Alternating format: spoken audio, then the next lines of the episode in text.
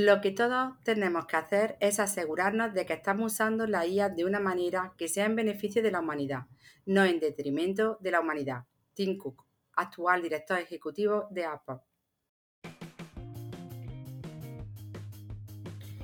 Hola amigas y amigos, bienvenidos a este nuevo episodio 26 de Lo que hay que oír, el podcast de Spain para los que aún no nos conozcáis, SpanAI es una red nacional que trata de conectar a toda la comunidad de profesionales, empresas y entusiastas de la inteligencia artificial, tanto en España como en todo el mundo hispanohablante. Hay mucha gente colaborando en esta red y en este episodio estaremos con vosotros Mónica Blanco y Karen Troyano. Os animamos a suscribiros al podcast para no perderos de ningún episodio y recordad que también podéis consultar nuestra página spain-ai.com o seguirnos en nuestras redes sociales. Nos podéis encontrar en Twitter, Meetup, LinkedIn, Facebook o YouTube, siempre como Spain AI. En este episodio de nuestra segunda temporada vamos a entrevistar a Enrique Yegua, que nos va a hablar de la visión artificial como una parte de la inteligencia artificial, IA. Además descubriremos una de sus líneas de investigación, que son las aplicaciones de la visión artificial en este momento está trabajando en un proyecto europeo llamado Bralesía de Realidad Virtual e Inteligencia Artificial para estudiantes con dislexia, cuyo objetivo es crear herramientas multimedia para los estudiantes dislésicos y profesores, liderado por la Universidad de Tusia, Italia, y en el que participa la Universidad de Córdoba. También ha comenzado a desarrollar un proyecto local referido a la visión por computadora aplicada a la joyería que es profesor titular del Departamento de Ciencias de la Computación y Análisis Numérico y además es miembro del Grupo de Investigación de Aplicaciones de Visión Artificial. Sus principales campos de investigación son la informática gráfica, la realidad virtual y aumentada y también la inteligencia artificial. Es autor de más de 10 contribuciones de alta calidad publicadas en revistas internacionales indexadas y tiene una participación en varios proyectos de investigación financiados por el Ministerio Español de Ciencia e Innovación relacionados con la realidad virtual y la computación gráfica, entre otros. Además, es participante activo de varios programas de innovación educativos relacionados con NVIDIA, PlayStation Partners o FIFA Talent Scout. Hola Enrique, ¿qué tal? Hola, muy buenas. Pues estamos estupendamente. Aquí preparados para charlar un rato con vosotras.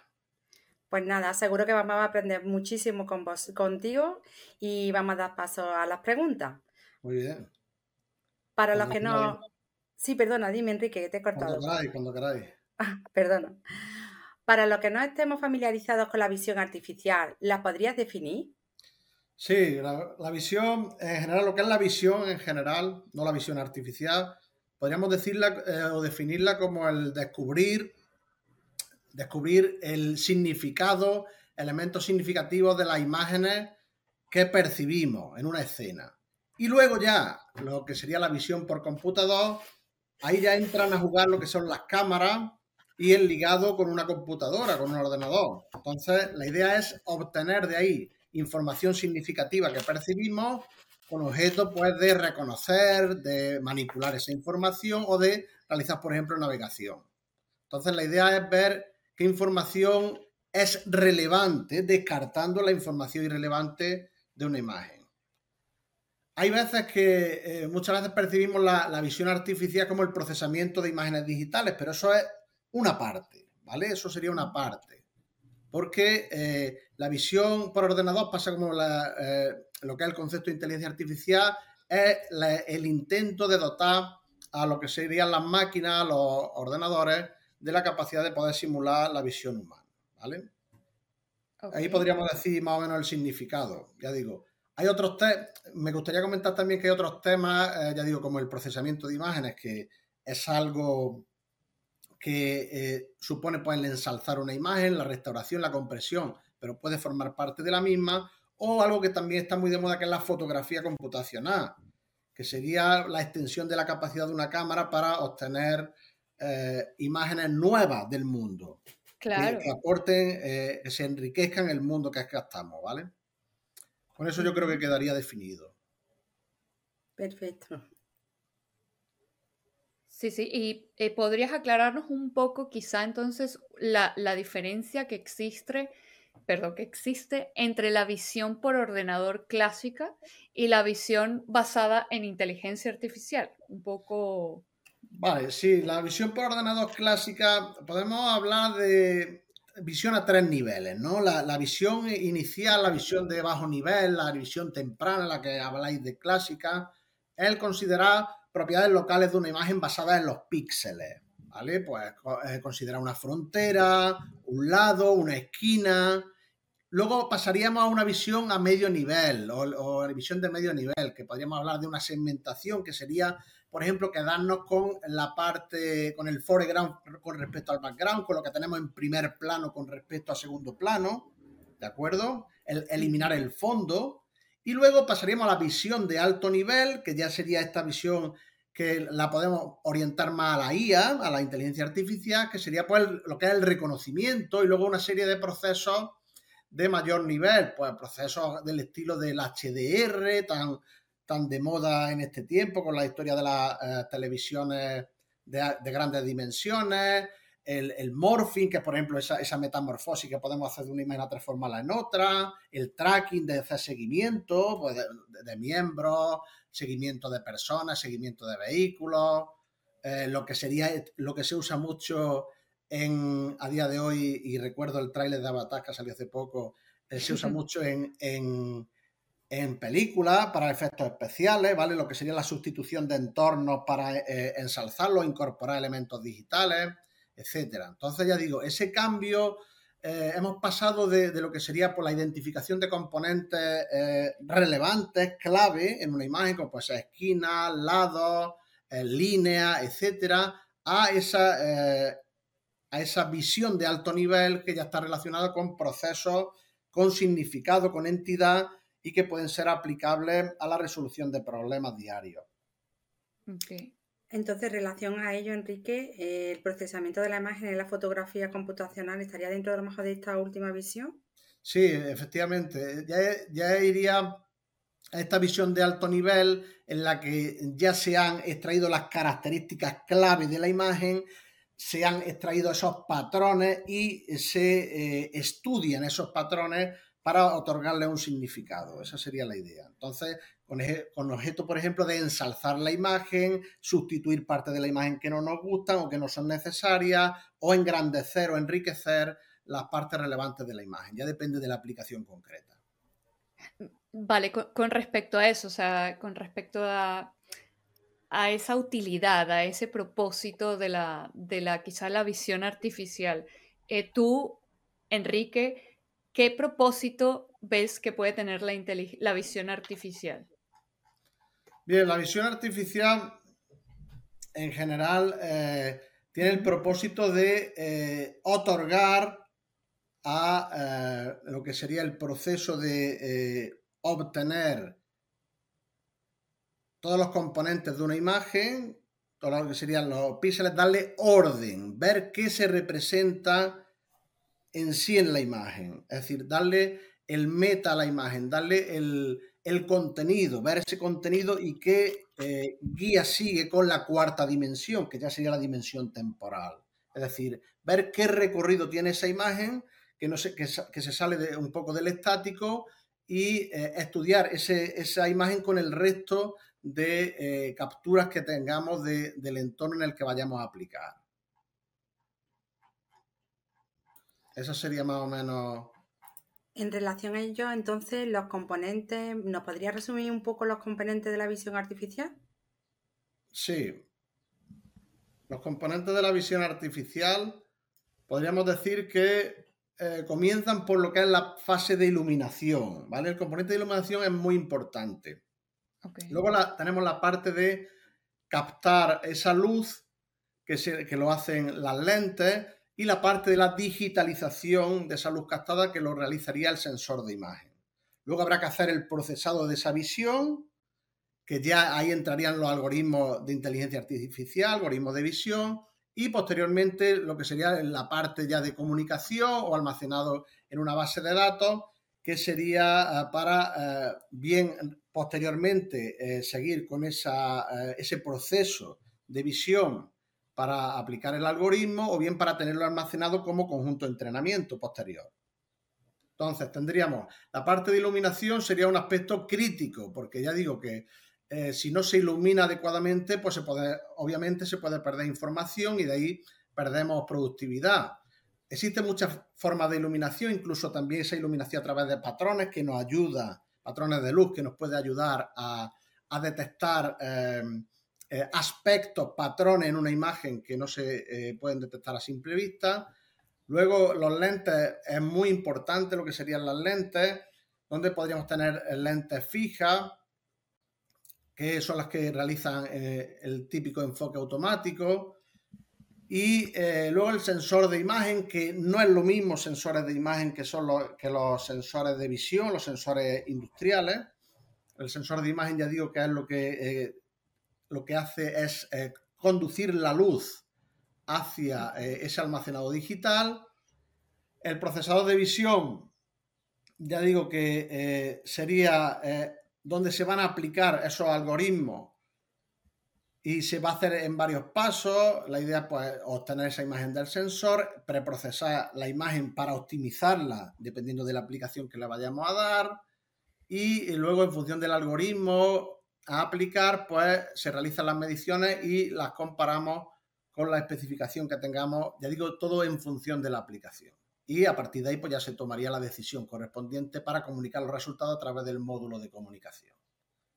Básicamente esas serían las componentes de cualquier sistema. Obviamente, ya digo que eh, todo depende de la aplicación. La aplicación es fundamental, pero eh, ese tipo de eh, partes, componentes, se mantienen de una aplicación a otra.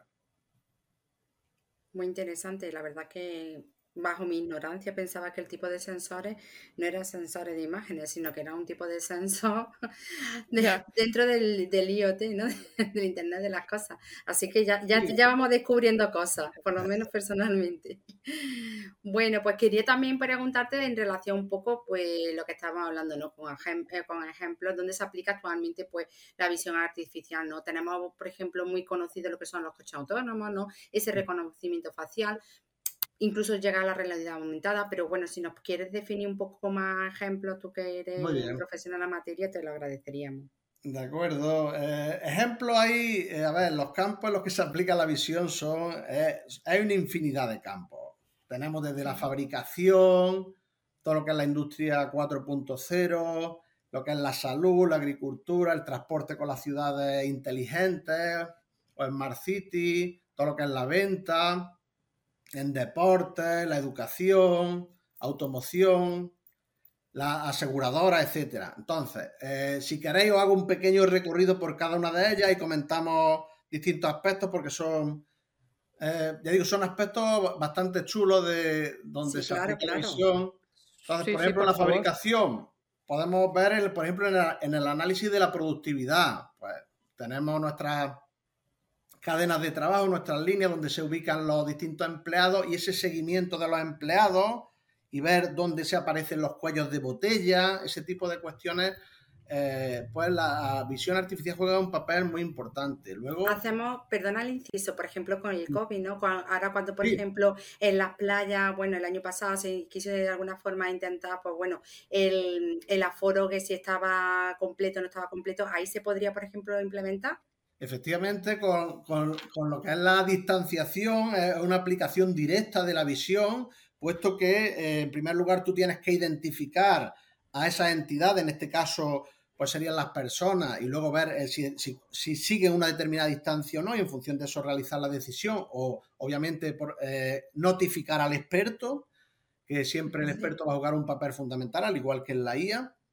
Claro. Y la inteligencia artificial, entonces eh, sirve muy bien para la, inspección visual de, distancia, eh, también eh, en productos, para la inspección visual de los productos, y ahí, y ahí juegan también un papel muy importante los sensores de visión, para el control de calidad, también para los entrenamientos, pues por ejemplo, lo que es el entrenamiento de maquinaria y demás, pues es muy importante la visión y sobre todo también a través de lo que es la realidad aumentada, a través de, por ejemplo, también entrenamiento y diagnóstico, haces esa doble vía. Y luego eh, también juega, eh, ya saliéndose de lo que es la fabricación, eh, en salud, por ejemplo, las distintas imágenes relacionadas con salud, también en el diagnóstico propio que, de lo que habías comentado del COVID. También se, hay aplicaciones en ese sentido y también aplicaciones también de detección de tumores, la clasificación de células. Algo también muy importante y también en lo que eh, yo he hecho cositas, hemos hecho en, mi grupo cosas y además se hace también mucho en, en, lo que es deporte, el análisis de movimiento, análisis de movimiento que normalmente eh, se hace sin marcadores para no ser invasivo y ahí juegan también un papel muy importante los algoritmos de visión. También, eh, ahora lo había olvidado, y también relacionado con lo del COVID, la detección de mascarilla, también se hacía ah, detección de mascarilla. Muy bien, muy bien. Así que, ver, si salimos de esta, pues...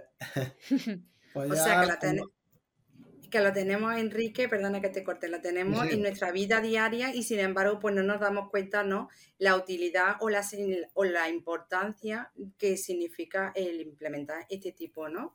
Sí, de tecnología. de visión, eh, la verdad es que están con un papel importantísimo en lo que es el enriquecimiento de lo, de lo que vemos eh, todos los días. También en, la, en, lo que es la, por ejemplo, en, la en las compras diarias o en, la, experiencia de cliente, pues ahí se también puede jugar un papel muy importante de cara pues, a eh, darte un programa de fidelización de cliente, al pago automático, eso ya, eso ya se, hace en determinados países. Lo que pasa es que ahí está la doble, eh, la doble barrera de la intrusión en lo relacionado con reconocimiento facial. En el momento en que te reconocimiento facial sería el pago contact, contactless. Ok. Claro, eso, eso ya digo, ahí en el momento en el que ya identifica a la, a la propia persona, ya tenemos pues esa polémica de la que luego sí que ahí hablamos, de, lo que es el reconocimiento facial. Y luego, ya digo, pues, y más cositas, pues en educación también, en el análisis de sentimiento, en el análisis de la atención del usuario, que también entra dentro de lo que es, eh, no tanto, el, va mucho más allá del reconocimiento facial en el sentido de digregar pues en qué, en qué estado se encuentra aquella persona, en este caso si hablamos de la educación, los eh, estudiantes de cara pues, a una determinada lección o si vemos que no se están enterando o ese tipo de cuestiones. Entonces, ya digo, en el campus tiene también incluso la, propia aplicación en, lo que es la, como Smart City, tratando el, campus como una Smart City, pues tiene esa aplicación en el sentido de, pues, del análisis del flujo de personas, el conteo de, de las personas, o sea que ya digo que hay para todos los gustos y todos los colores en cuanto a aplicaciones. Incluso también desde el punto de vista de la, que también es muy usada en, en videovigilancia. También eh, en videovigilancia o la vigilancia de la empresa, pues si hay un, proceso de tipo peligroso, a ver qué ha ocurrido, es decir, donde, donde la persona en principio corra peligro y demás, pues la posibilidad de introducir un robot, la posibilidad de introducir unas cámaras, en ese sentido, pues eh, eliminan ese riesgo y además eh, eliminan también la subjetividad que en algunos casos pues no es tan necesaria. Así que ya vale, pero decime. Pero cómo, o sea, cómo generan, eh, perdón, capaz que no estoy entendiendo, cómo generarían esa subjetividad, ¿no? O sea, ya tendríamos, estaríamos hablando de reconocimiento facial.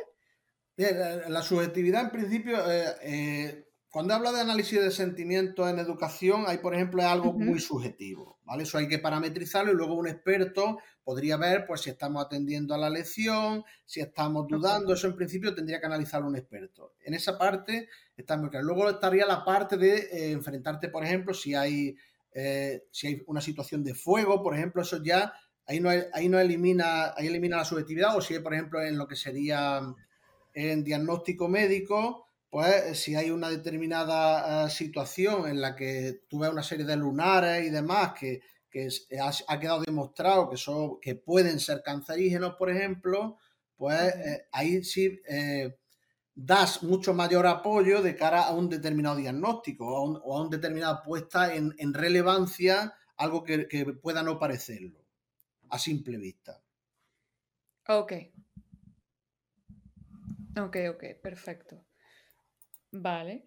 Y una pregunta. Eh, tú comentaste de sensores de visión, pero ¿qué otro tipo de sensores hay por allí que no has mencionado para que, o sea, que se puedan usar en eh, la, visión artificial? Vale, en cuanto a sensores, yo comenté, hablé de, en primer lugar de los sensores digitales.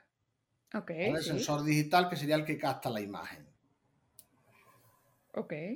Y luego tendríamos lo que serían los sensores de visión, que son los sensores que se aplicarían en la industria. ¿De acuerdo? Eso sería. Entonces, el sensor de visión se, eh, formaría parte de, este Internet of Things, la Internet de las cosas, y actuaría como un sistema ya integral, sin necesidad de ser programado, que ya está dedicado y que usa visión artificial ese, eh, por ejemplo, en el caso de la revisión de los sistemas de llenado, de, envasado en una fábrica de, eh, de, cerveza, pues podrías tener ese tipo de sensores de visión y te garantizarían en la revisión del llenado, que sería objetiva, y eh, te garantizarían que no existe, por ejemplo, defecto en, en lo que serían las botellas y Además, incluso le podrían facilitar la vida en caso de tener robots eh, para eh, asociarse entre ellos o para eh, la revisión puramente de un determinado producto. Dado que con la visión, pues ya tú tienes un determinado posicionamiento y orientación garantizado por el propio significado de, de visión. Ok, Vale, genial. Y, una, entonces una duda que me, va surgiendo, ¿no? Y, es, eh, ¿nos podrías decir si realmente es caro el uso de esta tecnología? Hablando un poco así de visión artificial. La visión artificial, la verdad es que está en oferta, no vamos a decir otra cosa. muy bien, muy bien. Es baratica, ¿por qué? pues eh, es barata en el siguiente sentido Podemos hacer visión desde cualquier cámara que dispongamos, de la propia cámara del móvil, entonces la cámara ya la tendríamos. Luego lo, que sería eh, librerías de visión, tenemos librerías gratuitas como todos, que como todos conocemos, que es OpenCV, por ejemplo, en la que tiene una batería de algoritmos ya implementados bastante potente, que se va renovando año a año y que eh, va muy bien y que es bastante modular, ampliable, etcétera. Entonces, en principio ya digo que ahí está garantizado lo que sería el, eh, estar al acceso de todos. Luego la, parte de realidad aumentada, pues tenemos sistemas de marcadores también de libre disposición, o sea que eh, en principio no tiene costo. Luego ya, obviamente, si nos la llevamos al sector industrial, pues hay que comprar un sensor de visión en caso de que tú quieras automatizar un determinado proceso. ¿Qué ocurre con los sensores de visión? Pues los sensores de visión sí, valen, valen pasta, valen, valen su, dinero. ¿Qué precios pueden tener? Pues pueden tener todos los precios en función de pues, su capacidad de iluminación, el, tipo de, detección que implementen, los algoritmos que llevan implementados in situ, pero para, pues, para comentar algo así por encima, pues podría ir desde los 500 hasta los 2500, 3000, eh, que sería el, el rango medio, y digo cada sensor, y, eh, y no hasta los 6.000 euros. ¿Vale? Pero ya digo, 2.500, 3.000 euros es fácil que pueda costarte un sensor de visión ya para la industria. Obviamente, pues eh, ese coste al final se va a rentabilizar.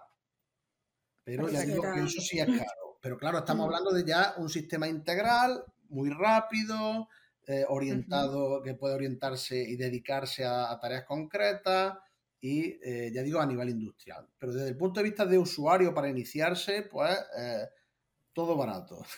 Bueno, Enrique, de todas formas, a nivel industrial, los precios que nos está dando tampoco es una cosa que quede fuera de que sea una barrera para implementar, porque el, no sé, 2.000, 3.000 euros, 5.000 euros, el que tú tengas dentro de un momento, pues por ejemplo, lo que tú comentabas, un sensor en el cual en una, en una en la mm, cadena de producción, este, por ejemplo, en el tema de la naranja, aquí en Córdoba, que por ejemplo es bastante visible, ¿no? Este sector, porque te vaya de alguna forma la naranja que no esté, que no tenga la medida oportuna, que no sea, mm, que vaya para esa categoría y que la vaya eliminando, hombre, es una optimización de costes al final. O sea, no lo veo que sea tan tenemos que reflexionar a nuestros oyentes que es muy bueno y que es barato. No significa un coste. No, no es disparatado, no es disparatado. De hecho, hombre, eso se ve funcionando y, lo comprueba. Lo, se puede comprobar que esto es como el, el, incorporar visión al final hacer una reconversión de puestos de trabajo y, y el, y el adaptar lo que se puede automatizar, lo que es mecánico, a través de la visión y hacerlo objetivo y hacerlo 24-7, que es lo que tiene la, la, gracia que tienen este tipo de sistemas. Y, que y que esos operarios pueden tener otro tipo de funcionalidad dentro de la empresa que no es la, la, rutinaria de estar observando durante tantas horas si las piezas hay que eliminarlas o no eliminarlas. Efectivamente, la idea es reconversión de puestos de trabajo a tareas más técnicas, donde obviamente el, el experto, el, el, el, humano juega un papel clave. Perfecto. Que no lo pueden hacer obviamente los sistemas de visión. Ok. Pues en relación con ello quisiéramos que bueno nos definieras tú pues qué colaboración puede haber entre la robótica con la IA y, esa visión artificial. Bien, lo que sería la, robótica con la inteligencia artificial. Eh, vamos a ver, en las aplicaciones de robótica tradicional normalmente nos movemos en un entorno de trabajo más o menos fijo, posiciones fijas, ¿vale? Sin tener en cuenta visión, ¿vale? Y pues para adaptar el entorno de trabajo, pues se suelen usar posicionadores, por ejemplo. ¿Qué ocurre con los, un robot con un sistema de visión? Pues que ya es mucho más flexible, puesto que el sistema de visión nos permite determinar la posición de cualquier objeto, la orientación. No es necesario que una pieza, un producto, se encuentre siempre en la misma posición, en un punto fijo, sino que podemos tener un entorno y unas condiciones cambiantes, en cierta forma, ¿no?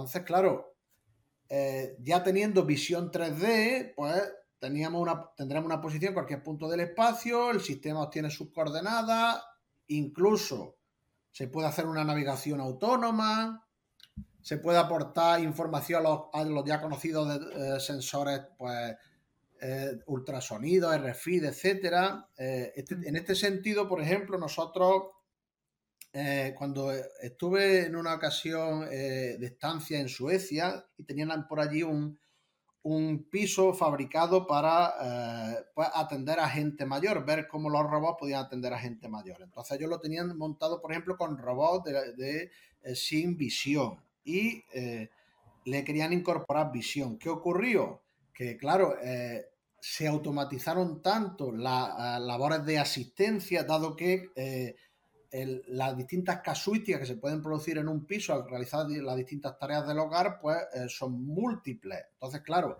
el tener que eh, tener, por ejemplo, eh, no sé, una naranja para exprimir en una determinada posición y ubicación, pues es algo que te puede lastrar. Y, y en el momento en el que tú ya ves dónde está, pues perfectamente el, el, robot te la puede recolocar donde tú la necesitas, donde esa persona mayor la necesita. Entonces, claro, digo que la, visión eh, te, da un, más allá. Te da un más allá. Luego, con la visión, además, pues en el caso de la industria, pues te puedes ir a los cobots, a la robótica colaborativa, que, es tan útil. Entonces, claro, ahí el, tener localizado, eh, que cada robot tenga localizado a su igual, entonces podemos ahí incrementar una cadena de trabajo, eh, el, hacer procesos de, mayor envergadura, las tareas más precisas. Eso, ese enlace que te puede permitir la, visión en ese sentido, pues puede ser bestial. Luego, ya digo, la robótica de servicio, como he comentado, que puede ser pues la asistencia a personas mayores, eh, la asistencia en lo que sería ya la salud para operaciones, pues, por ejemplo, la, cirugía, la cirugía que se quiere hacer con mínima invasión, tipo de los robots, por ejemplo, Da Vinci o muchos eh, eh, proyectos que se han hecho aquí en España, porque este Da Vinci es un robot bastante costoso. de cirugía laparoscópica, pero por el caso, por ejemplo, aquí en España se han hecho varias compras públicas innovadoras de estas que daba el, el ministerio para que los distintos grupos de investigación, empresas, intentaran hacer algo un poquito de menor coste. Y eh, ya digo que ahí pues la visión ha jugado un papel fundamental en ese sentido, porque ya el, tener esos ojos que tú necesitas para posicionarte, pues te da un plus añadido a lo que sería eh, el reconocimiento sin, el sentido de la, visión, porque no, no tienes forma, no tienes colores, no tienes la posibilidad de asociación. Entonces, la asociación me refiero de colaboración entre, entre dos robots, dos brazos robóticos, etcétera. Muy interesante. Enrique, me encanta porque además lo estás poniendo todo con ejemplos y lo estás haciendo súper sencillo. Me lo estoy imaginando todo el rato. Súper visual, súper visual, me encanta, la verdad. y yo sí quería retomar un poquito el tema de la polémica del reconocimiento facial, ¿no? Y, y hablar un poco de si existe algún conflicto quizá de interés entre la privacidad, reconocimiento facial, donde, o sea, que que tú que te mueves mucho más en este mundillo, dónde se encuentran los límites, cómo lo ves tú desde tu perspectiva. ¿Qué nos puedes contar de esto? Sí, a ver, eh, es un tema bastante polémico. Ahí, ahí la solución eh, a día de hoy es muy complicada y creo que lo seguirá siendo. Lo que pasa es que, ya digo, que, a día de hoy el mercado de reconocimiento facial eh, es bastante grande y luego hay cálculos que lo llevan al, alrededor de los 10 billones de dólares para 2025, lo que sería el mercado de aplicaciones de reconocimiento facial. Entonces, es algo que está en incremento constante y que, y que sí o sí nos están metiendo pues ya a través de móviles y eh, con el propio reconocimiento que tenemos. Y claro, pues con esa historia de lo guay que es, lo, lo chulo que está, pues al final todos vamos pasando por el aro. ¿Qué problema hay? Pues que cada vez más aplicaciones lo van usando. La idea de la categorización es una y la otra idea es la de la identidad. La categorización es que me digan que yo, por ejemplo, soy una persona o soy una persona eh, con, la cara eh, blanco, de, raza blanca o de raza, eh, o, y vean otro que sea de raza negra, etc. Es decir, te pueden categorizar y en, función de cómo te, te categoricen podrían actuar. En ese sentido no hay ningún problema. El problema vendría si, por ejemplo, te identifican. Entonces, ahí las aplicaciones, yo tengo que dar mi consentimiento para que se realice esa identificación. Y yo tengo que ver qué efectos tiene. ¿En qué sentido? Pues yo tengo que dar en principio mi consentimiento explícito. Pues ejemplo, yo voy a un centro comercial y sé que me van a dar, ahí voy a obtener un valor añadido porque me identifiquen. Por ejemplo, pues, eh, si me van a decir eh, los caminos que yo seguí el día anterior en ese centro comercial, los productos que yo adquirí y lo que me costaron, para ver yo, por ejemplo, contrastar si ahora han subido de precio o no. O me van a dar oferta asociada al tipo de productos que yo compro in situ, ¿vale? Me refiero en cada, en cada parte del centro comercial. Pues a mí, por ejemplo, puede interesarme. Entonces ya digo, es un lugar restringido, yo doy mi consentimiento explícito, yo sé, y me dicen además que no van a almacenar los datos, por ejemplo, que, perdón, van a almacenar los datos, por ejemplo, 15 días o un mes, y yo tengo que renovar ese consentimiento, ¿vale? En ese sentido, pues puedo estar interesado. Pero si ese tipo de información va faltando o se va omitiendo, entonces ya ahí es cuando viene el problema. O cuando ya es a gran escala. Es decir, te reconocen por la calle que te salta un semáforo y dicen, míralo, este hombre se ha saltado un semáforo con nombre y apellido. Y te ponen allí, eh, te ponen allí en la tele.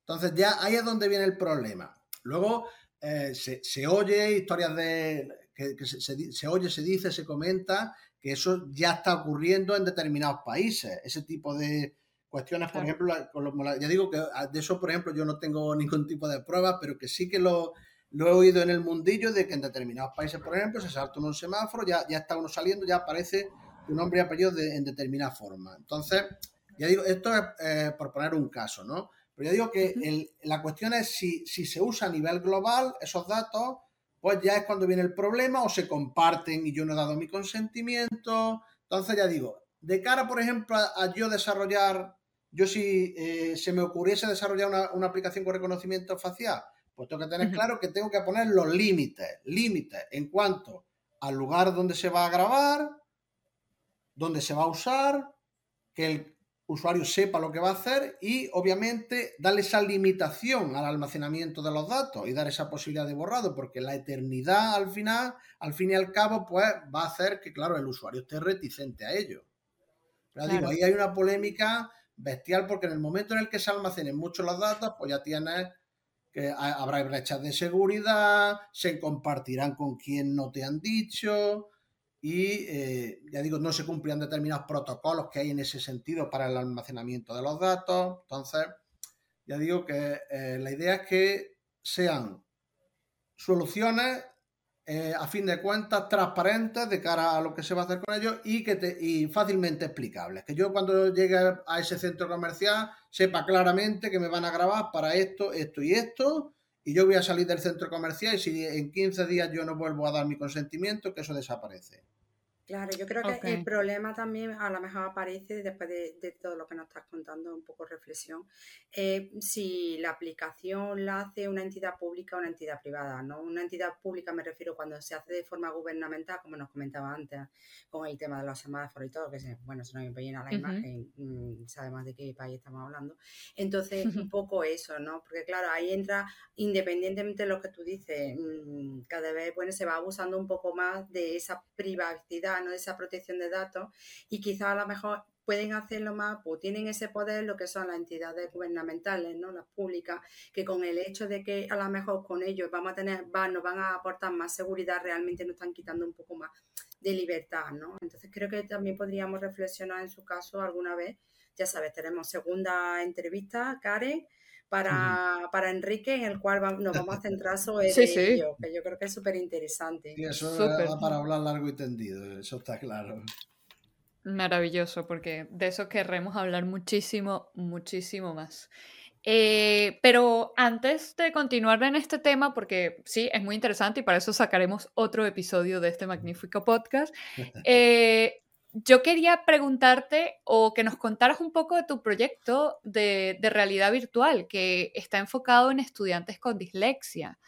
Y, bueno, me, llama mucho la atención. Primero, es una colaboración con la Universidad Italiana. Eh, ¿Cuál es el objetivo? ¿En qué nos podemos beneficiar nosotros y el, colectivo con dislexia? Eh, ¿Cómo la hacen? Cuéntanos un poquito sobre este proyecto, por favor. Bueno, os, cuento. Se trata de un proyecto europeo, cuyo nombre, como bien decía, es Braillexia. Y hay eh, universidades y organizaciones de varios países. Hay de Francia, Italia, que son, a fin de cuentas, lo que dirigen el Cotarro, ¿no? De aquí de España, de Bélgica, de Portugal, de Grecia y, y, ya estaría, con Italia que a la cabeza. Hay asociaciones internacionales de, de, dislexia implicadas, porque ya digo que los datos tenemos que sacarlos de algún sitio para poderlos torturar, digo a los datos. Y, eh, y el, objetivo es eh, atender a una porción de la población que sufre lo que sería las eh, dificultades de aprendizaje propiciadas por, en, este caso, por la dislexia, que se están referidas a la lectura. ¿Qué ocurre? Que eh, desde el punto de vista infantil ya ha habido algunos proyectos, algunos esfuerzos al respecto, pero desde el punto de vista universitario ahí no ha habido tanto. Entonces, ¿qué ocurre? Que ahí llegan eh, las personas con esta dificultad, con este problema a la universidad y muchas de ellas lo abandonan. Eso se ha estudiado y estadísticamente un gran porcentaje de abandono y otros que no llegan ahí a la universidad, es decir, no se les da esa posibilidad o no, no acceden de, alguna manera en función de los números que se han ido barajando. Entonces, ¿qué intenta hacer Brailesia? Pues eh, Brailesia lo que intenta es hacer un método innovador de enseñanza. Entonces, en primer lugar, desde el punto de vista de la inteligencia artificial, lo que se eh, pretende es proporcionar una plataforma integral para soportar a los estudiantes con dislexia basada en inteligencia artificial. ¿Cómo? Pues eh, la idea es que, eh, en primer lugar, se estudien, tengamos como varias vías de entrada. Primero, el diagnóstico propiamente dicho de la persona que es disléxica. Después, una entrevista con aquellas personas que son disléxicas en función de qué, eh, elementos de aprendizaje, herramientas de aprendizaje les resultan más útiles. Pues a algunos les resulta más útil un subrayado automático, otros les resulta más útil, el desarrollo de un mapa conceptual, de un tema, otros les puede resultar más útil lo que sería la creación de un mini resumen de una clase virtual, ¿vale? la creación, eso, ahí entraría en juego, por ejemplo, la visión.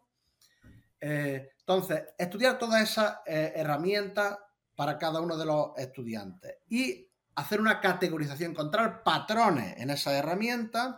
Luego, luego una tercera vía es la realización de test psicométricos a esos estudiantes, test psicométricos usando visión, eh, perdón, realidad virtual. Entonces tendríamos tres vías que sería, primera, el eh, diagnóstico de los estudiantes, segunda, las herramientas que a ellos les vienen mejor en función de su posibilidad, de su capacidad, y la tercera, la entrada de los análisis psicométricos a través de realidad virtual.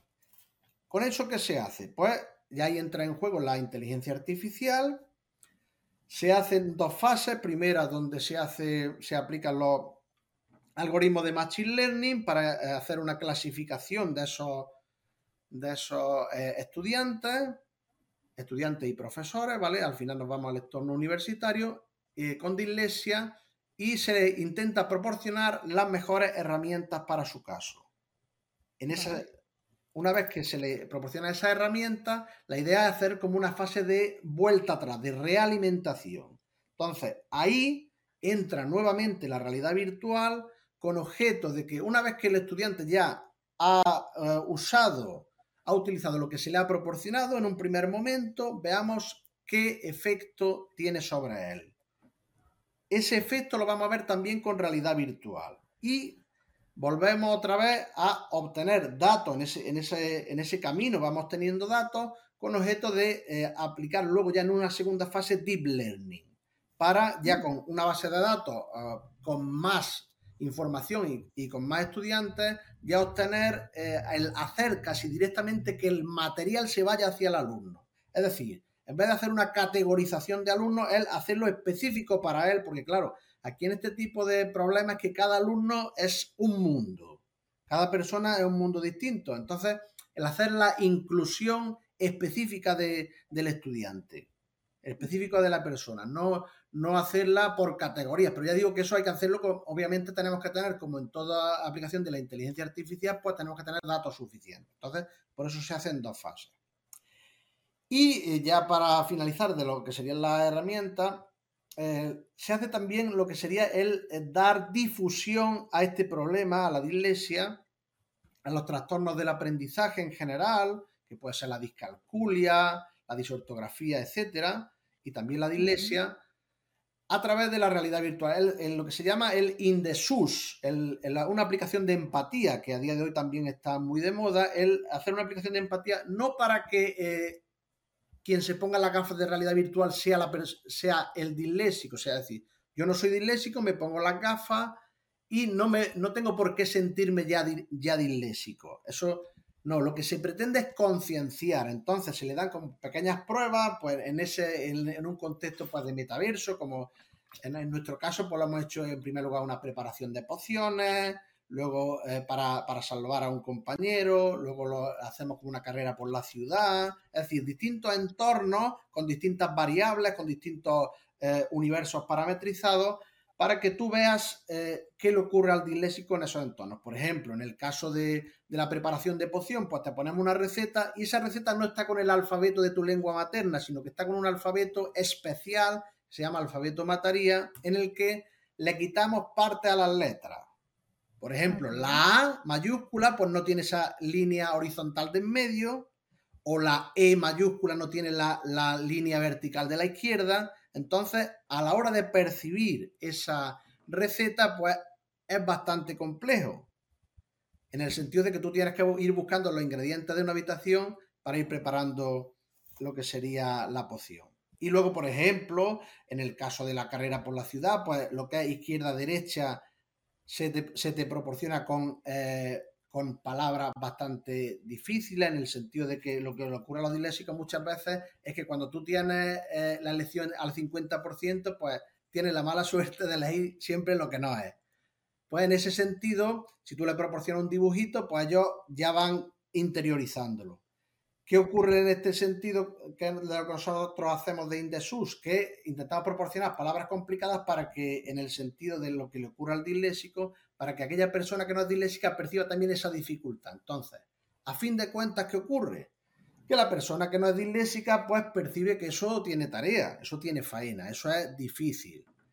¿Y por qué os lo digo esto? Pues, por, ejemplo, nosotros, como este proyecto ya digo que tiene muchas universidades, hay mucha gente implicada, pues ya las primeras eh, partes de esta aplicación de realidad virtual de Indesur ya la aplicamos en una reunión que hemos tenido aquí en Córdoba de todo el equipo. Pues habrá del, orden de 35 personas, por ahí, o 30 personas, y eh, usaron esta aplicación de realidad virtual. ¿Qué ocurrió? Que la gente ya lo quería ver en el alfabeto normal y corriente. Ya, bueno, esto no me lo puedes poner en el alfabeto normal, decían.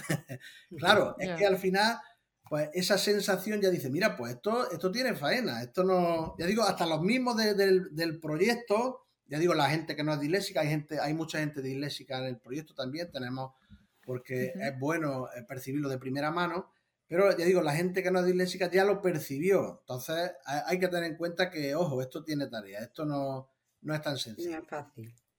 Exacto. Y de alguna forma, resumidamente, ¿nos podría hablar también de tu proyecto de visión mm, computacional aplicado a la joyería?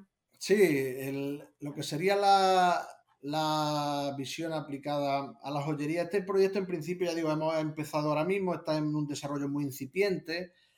Y la idea es eh, crear una herramienta multilingüe, ¿vale? Porque es con gente de traducción e interpretación en varios sectores con objeto de, eh, desde el punto de vista de la visión, el que tú percibas una joya, tú percibas una foto de una joya y te digan los componentes y cómo se llama esa joya. Es decir, identifica, identificar una joya, incluso los componentes en la medida de lo posible, proporcionar joyas parecidas, proporcionar terminología asociada a ese tipo de joya. Ya digo que yo de joya no entiendo mucho, En casa del herrero, cuchara de palo, Enrique. Eh, yo... Eh, hombre, que Córdoba es muy famosa para el sector de la joyería, por eso lo digo. Sí, sí, ya digo que el, sector de la joyería, hombre, eh, ya digo que suele entender más en la parte femenina, ahí, ahí hay que dar la, hay que dar el do de pecho en ese sentido, porque en mi caso ya digo que tengo muy claro la idea, pero lo que es, lo que es del, vocabulario específico sí que tengo que formarme. Que sería un poquito más, a lo mejor quizás para mm, realmente cuando un cliente lo vaya a comprar, ¿no? Ver la trazabilidad del producto, del artículo en este caso, y ver de alguna forma pues que se está autentificando la verdad y verificando que realmente el componente, por ejemplo, en este caso, sea un metal precioso, pues eh, eh, que realmente es, ¿no? Que no es oro de 16 gramos en vez de 18. Sí, efectivamente, sí, la idea es, en primer lugar, pues se puede hacer una verificación. En segundo lugar, se pueden recomendar piezas que lleven esa línea, porque tú, por ejemplo, esto es como todo, a lo mejor te gusta una determinada pieza, pero eh, no has visto el resto. Entonces, el, puede ser un catálogo ad hoc, ¿no? Un catálogo que, en el que tú percibas las joyas y ya se te busque automáticamente percibiendo pues formas, percibiendo colores, percibiendo texturas, contrastes, se te recomienden otras piezas relacionadas. E incluso ya digo que desde el punto de vista técnico, desde la parte de joyería, pues se hable también de lo que es la terminología asociada y esa es la parte de, de mis compañeras.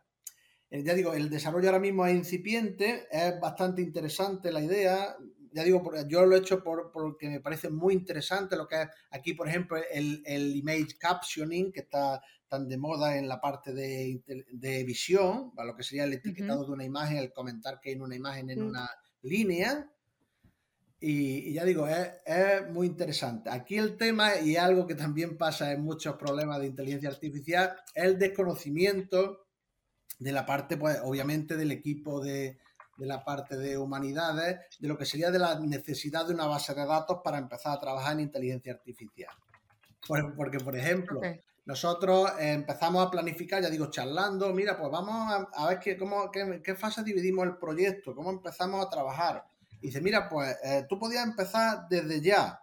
Claro, y yo digo, hombre, efectivamente, yo desde ya, pero si la base de datos no está hecha, ah, que necesita una base de datos.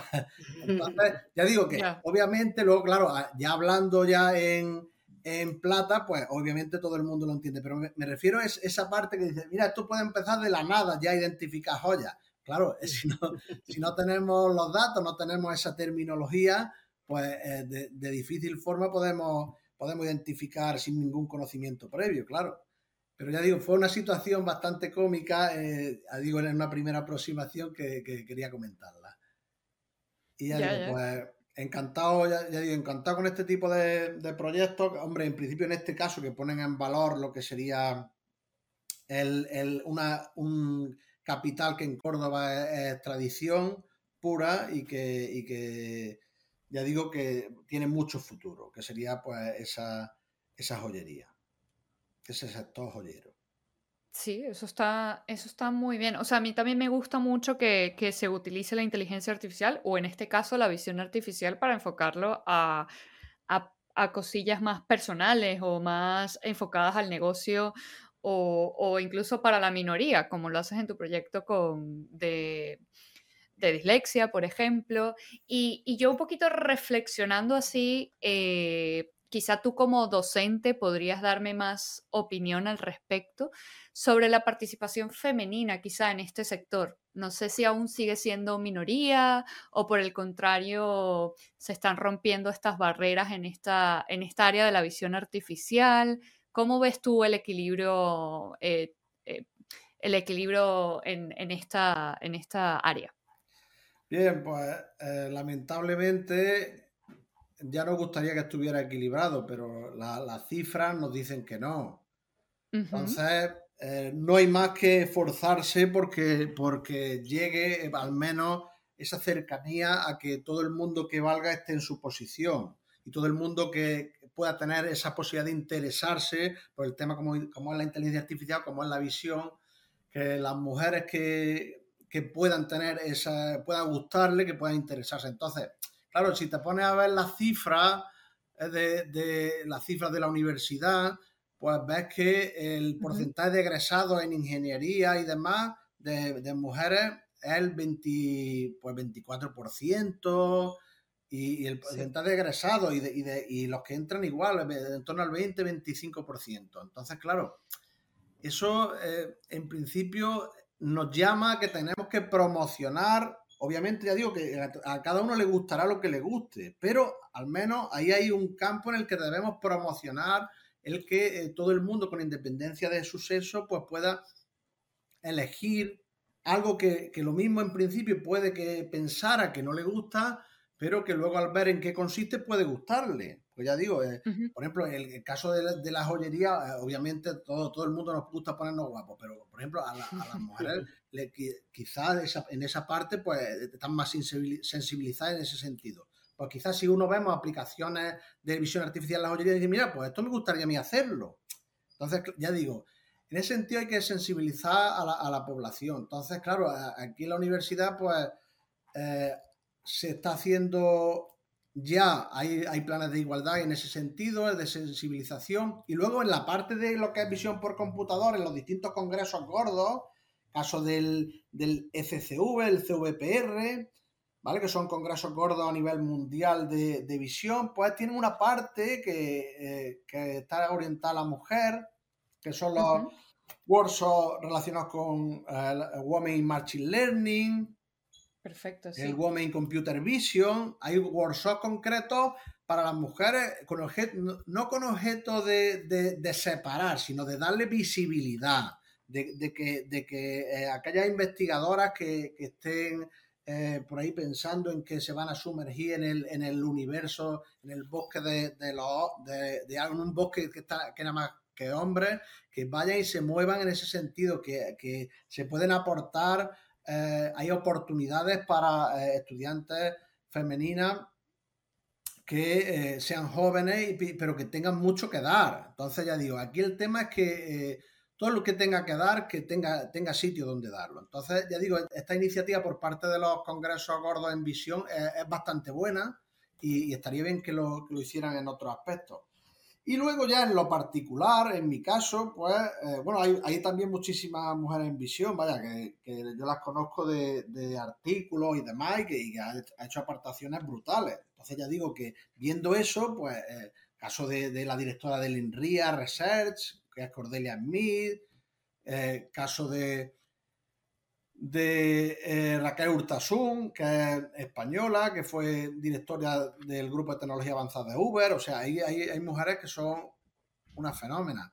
Y luego, ya digo que en caso de, de, mi, de mi proyecto, por ejemplo, en mi proyecto, por ejemplo, la mayoría son mujeres. Y hay mujeres de, de la parte de ingeniería, que es la directora de nuestra, de eh, la parte que nosotros trabajamos de Brailesia, que es Sara Pinsi, que está también muy conciencia con inclusión y demás. Y pues ella es de ingeniería, es decir, estamos, hay, hay dos o tres eh, mujeres de ingeniería aquí en la parte de España, en la parte de la Universidad de Córdoba, y luego, por ejemplo, hay, hay grandes referentes que, que he conocido de inteligencia artificial, que por ejemplo Luz Reyo, que esa muchacha, ya digo, es una máquina, Además, tiene muchísimos premios del punto de vista y, fue licenciada en lingüística, pero luego se doctoró en informática y es, un referente en inteligencia artificial. Los reyes ya digo que la, nada más que la escriba en YouTube y, veréis eh, la bestialidad de, cosas que ha hecho por la dislexia. Ella misma es disléxica y eh, mm. podéis comprobar cómo eh, le ha dado una visión a la dislexia que es rara de encontrar. Además, que ya digo que esto es el deciros que, con independencia del sexo hay mucho que dar. Entonces, hay que darle visibilidad, hay que intentar entre todos, eh, a nivel de universidad y demás, hay que darle visibilidad para que ya cada uno pueda elegir. Pero ya digo que es muy raro que en algo tan bonito como la ingeniería, como la inteligencia artificial, como la visión artificial, haya tan pocas mujeres. Entonces, eso ya digo que normalmente es básicamente basado en la tradición y el desconocimiento. Entonces eso hay que intentar darle un poquito de más visibilidad a ver si, a ver si se consigue. Eso, eso queremos todos. Sí, pues con esa reflexión final nos quedamos, es de fomentar y de conocer que hay grandes referentes femeninos también y para que a esta nueva generación que ya mismo pues te tocará también a ti como docente, pues que, aumente, ¿no? Y que lo que tú dices, que se haga por valía y porque realmente pues que se quiera de alguna forma entrar a pertenecer a este sector y no por otro tipo de intenciones. Claro que sí. Eso es. Y bueno, antes de terminar un poco la entrevista, yo quería hacerte una pregunta rápida. No sé si has tenido la oportunidad de probar DALI 2. Eh, para los, los oyentes, capaz se conozcan a DALI porque es capaz de generar cualquier imagen de un texto. Yo no sé si tú has tenido la suerte de probarlo. Sí, la, verdad es que la, he probado un poco. También he visto eh, mucho vídeo al respecto, pero ya digo, eh, es, algo que te, te sobrepasa la, capacidad de... Ahí al final es que eh, muchas veces es difícil de razonar el cómo eh, te eh, intuye lo que, lo que, lo que quiere generar a través del texto. Ya digo, es que ahí hay veces en los que la inteligencia artificial muchas veces le, perdemos la explicación, le perdemos la explicación a lo, a lo que es capaz de darte. Entonces, ya digo que para mí es impresionante y al nivel que nos estamos moviendo y por dónde vamos en ese sentido. No la verdad es que te deja sin palabras. Entonces, ya digo, eh, ya digo que extrae de, lo que, de, lo, de lo que uno escribe, extrae, eh, ya digo, eh, te hace lo que es la, la, relación que te establece lo que es la imagen que es capaz de plasmarte de los conceptos que tú, que tú escribes es brutal. Entonces te hace una escena muy compacta, te hace una escena eh, eh, bastante chula en el sentido que tú has escrito, te la, además te, te las eh, cartuniza o te la o te la pone más realista en un sentido o en otro. Entonces, te digo que te sobrepasa, te abruma en el, sentido de, cómo es capaz de, de, llegar a hacer eso una inteligencia artificial. Sí, eh, es así. Entonces le invito a todos nuestros oyentes a que la prueben porque ya tiene el sello de aprobación de Enrique. y, bueno, ya pasamos a, cerramos la entrevista con esta pregunta y pasamos a, la sección del invitado anterior. Y en esta sección te contamos que nuestro invitado anterior, que en este caso fue Ricardo Baeza Yates, te dejó una pregunta y es la siguiente. Eh, cuéntanos, ¿Qué caso conoces donde hubo el mayor daño a los seres humanos con un sistema de inteligencia artificial? Y, en retrospectiva, ¿crees que este sistema debió haber existido? ¿Y por qué? ¿Hubieras hecho algo para mejorar este sistema? El caso en que un sistema de inteligencia artificial que haya causado mayor daño a los seres humanos. O algo, algún caso que a ti te haya hecho ruido y quieras compartir. Bien, yo ahora mismo no caigo en ningún caso en concreto, no de daño. Además de que de hecho yo también tengo esa subjetividad de pensar siempre en bueno con la inteligencia artificial. Pero a, fin de cuentas, el, el, uso de la inteligencia artificial y en nuestro caso de la visión eh, se puede usar eh, en un sentido negativo. La parte, por ejemplo, que hablamos del reconocimiento facial, en la, coartación de libertades. Eso ya digo que, de hecho, hay. ya digo que son como rumores, pero que sí que hay una coartación de libertades en ese sentido, un control a través de los dispositivos y a través de cámaras y demás. Entonces, eh, ya digo que hay países en lo que parece ser, lo dicen los pajaritos, que, se están practicando determinados eh, tipos de, esas acciones. Entonces, ya digo que eso, sin ser consentido por parte del, usuario y coartándote las libertades, pues ya tiene ahí el daño tan grande que se está haciendo. Entonces, hay más daño que coartar las libertades, pues, hombre, hay, hay otro tipo de daños, pero que ese es uno de los gordos, vaya. Entonces, eh, hay que tener en cuenta que, eso es fuerte, vaya. Pues Enrique, ahora te va a tocar a ti vengarte. Así que, ¿qué preguntas querrías que hiciéramos en la próxima entrevista a nuestro próximo invitado? Vamos a ver. si generalizaría el uso de la, eh, del reconocimiento facial en la humanidad. Es decir, el, eh, generalizar el uso en el sentido de que, de que podíamos, pudiésemos saber la identidad de cada persona en cada momento. Wow. Ok, este superpoder de identificar a todos. Muy bien, me gusta esta pregunta. Eh, no puedo esperar el siguiente episodio para, para escuchar la respuesta de nuestro posible futuro invitado o invitada. Y yo te quería preguntar, eh, si tuvieras que proponer a alguien, o sí, a alguien para, para venir a este podcast, ¿a quién invitarías? ¿Y por qué? Yo invitaría, pues, a, invitaría a Luz Reyo, por ejemplo. Te digo, es una una mujer que es un referente de inteligencia artificial aplicada de Iglesia y además que tiene eh, bastante... Se mueve mucho en el sentido del entusiasmo y el esfuerzo que le ha puesto desde el inicio de su carrera. Ya digo, yo la conocí hace poco, pero en una, en una reunión que tuvimos, que se invitó, pero ya digo, tiene una, una plataforma que, ha hecho, que se llama Chain de Iglesia, que ha hecho mucho por la, por la de Iglesia, y ya digo que tiene uno, un, muchos estudios en relación de la aplicación de la inteligencia artificial a la iglesia, pero en la parte infantil. Entonces, ya digo muy importante. que ha, navegado en ese sentido muchísimo. Además, es una persona que, eh, que se ha peleado mucho en, estar en todos los momentos y a toda hora, no el que haya tenido suerte. Entonces, ya digo que es una mujer referente y, y sí que, vaya, yo la recomendaría invitar. Muy bien, maravilloso y, contamos con tu contacto para llegar a ella, para otros episodios quizá de la siguiente temporada. Enrique, ahora pasamos a nuestra sección de la batería de preguntas. Muy bien. En esta parte, pues la más divertida de la entrevista y te vamos a ir lanzando una serie de preguntillas que son muy originales y no tienes que contestar muy rápido, ¿no? Lo primero que se te venga a la mente, eh, tienes que contestar. Así que, ¿estás preparado? De acuerdo, sí, preparado. Muy bien. Primera pregunta. ¿Qué tienes en tu mesita de noche? La mesita de noche está la lamparita y, el móvil lo suelto y de vez en cuando hay ropa planchada para irla colocando. Ah, mira, muy bien, preparado, preparado. ¿A qué jugabas cuando eras pequeño? Pues jugaba a las chapas, a, los tapones de la, de la botella de cerveza, y, la botella de refresco lo usábamos para, poner las caras de los jugadores y con un garbanzo que usábamos de balón y unas cajas que usábamos de portería, pues ahí en el suelo nos hacíamos las rodillas polvo intentando eh, ganar el partido. Ese, ese tipo de juegos, a las chapas, los cromos, a, las bolas, a las canicas, ese tipo de juegos. Qué maravilla. ¿Y qué sitio o lugar más raro has teletrabajado? ¿En dónde?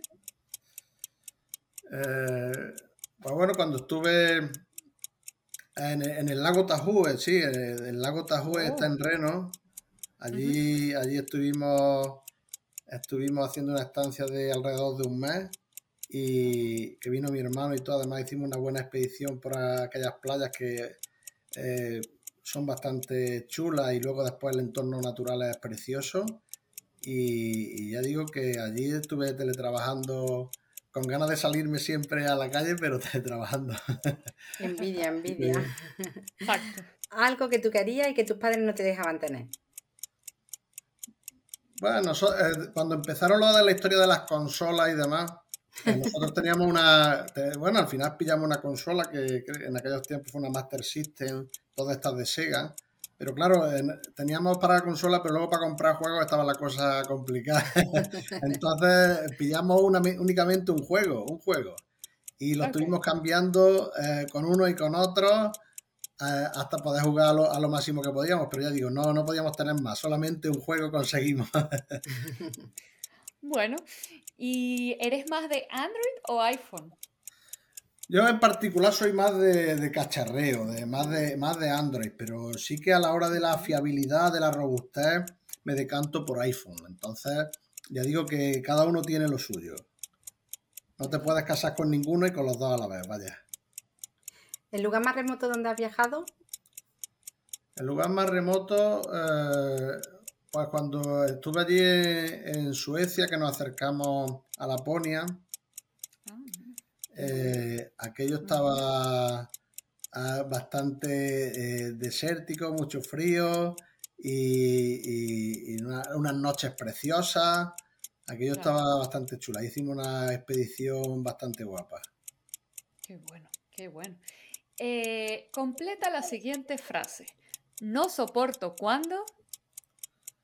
No soporto cuando escribo y nadie me lee. Oh, vale. ¿Te encanta cuándo? Cuando, cuando la gente te está escuchando y no estás mirando al móvil. muy bien, muy bien, muy alineado con la anterior. ¿Y que lo que más te relaja es? Pues lo que más me relaja, eh, una noche estás programando con musiquita chuli y y a gustito ahí con el fresquito entrándote por la ventana, en la medida de lo posible. Qué maravilla. ¿Alguna frase que no soporta? Frase. Eh, eh, ah, bueno, sí, una frase que no soporto es, esto siempre se ha hecho así. Esa es muy buena. Muy Esa es muy, muy, cerrada al progreso, muy cerrada a los ordenadores, muy cerrada a la inclusión, a la participación de la mujer y a muchos tipos de... Ese tipo de cosas no me, no me gustan. Muy, muy, buena, muy, bien. Luego, eh, libro, video o quizá alguna figura relevante del mundo de la inteligencia artificial que nos quieras recomendar. Oh, figura relevante, una de las figuras más relevantes, no sé ya del mundo de inteligencia pero bueno, una de las figuras relevantes es Steve Jobs. Sí que es una, figura muy relevante desde el punto de vista de, la innovación, de la, de la, eh, de la revalorización de un producto como tal, ese tipo de, iniciativas y, y, luego los, inicios eh, de... Eh, eh, ahora, se me, ahora se me ha ido el nombre.